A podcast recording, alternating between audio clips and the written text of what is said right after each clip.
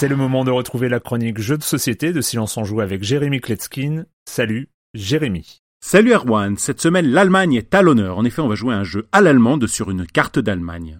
Enfin là, ça se discute parce qu'un jeu à l'allemande ou Cube en bois ou Eurogames, c'est quand il y a plein de ressources, une économie complexe, euh, des tonnes de choix à faire pendant son tour. Et là, c'est pas vraiment le cas. Là, c'est du euh, engine building, un petit peu comme les RTS. On va avoir ce dilemme permanent entre ralentir les autres ou éviter le conflit, marquer beaucoup de points tout de suite ou graduellement monter en puissance et prendre le risque de ne pas avoir le temps de pouvoir en profiter. Le jeu s'appelle Hansa Teutonica. Enfin, ça c'est en latin, ça veut dire hanséatique germanique. C'était une confédération de marchands du nord de l'Allemagne. Euh, on appelait ville hanséatique les villes qui rejoignaient cette association. Alors attention parce que ceux qui ont une culture plateau-ludique, je sais pas si on dit comme ça, ben connaissent déjà ce jeu. Hein. Sorti en 2009, un énorme carton, euh, tout le monde adore, rupture de stock de partout, euh, plusieurs extensions, une valeur sûre donc qui revient dans une big box qui vient de sortir la fin février. On nous propose une boîte et du matériel redesigné avec toutes les extensions dedans, c'est la version ultime. Parlons maintenant du jeu. Déjà dans cette big box, il y a trois grands plateaux, celui du nord de l'Allemagne, un autre qui représente le nord oriental de cette même Allemagne et l'Angleterre. Et comme ces cartons ont des caractéristiques très différentes, l'expérience sera renouvelée au fur et à mesure des parties. Chacun à leur tour, les joueurs vont réaliser des actions. Ils pourront recruter des commerçants, placer des commerçants, remplacer des commerçants adverses par l'un des leurs ou déplacer des commerçants sur le plateau. Sur la carte de base, celle du nord de l'Allemagne, il y a une dizaine de villes qui sont reliées par deux, trois ou quatre cases. Ce sont des routes commerciales, on pourra les compléter en y posant des commerçants de notre couleur tout au long de celle-ci. Évidemment, ça va générer des conflits. S'il y a des commerçants adverses sur notre chemin, on va devoir dépenser des pions supplémentaires pour les virer. Une fois une route complétée, on en retire tous ces commerçants et on ouvre un comptoir dans l'une des deux villes adjacentes. Certaines villes offrent une alternative, celle d'upgrader certaines capacités de notre guilde, et donc on pourra obtenir plus d'actions pendant son tour, euh, recruter plus, euh, déplacer plus, déverrouiller des places supplémentaires de comptoir dans les villes, etc. C'est à la fois tactique et stratégique, c'est un vrai bonheur. Ce que moi j'apprécie particulièrement, c'est que même si le jeu est assez lourd et long, les tours, eux, sont très rapides.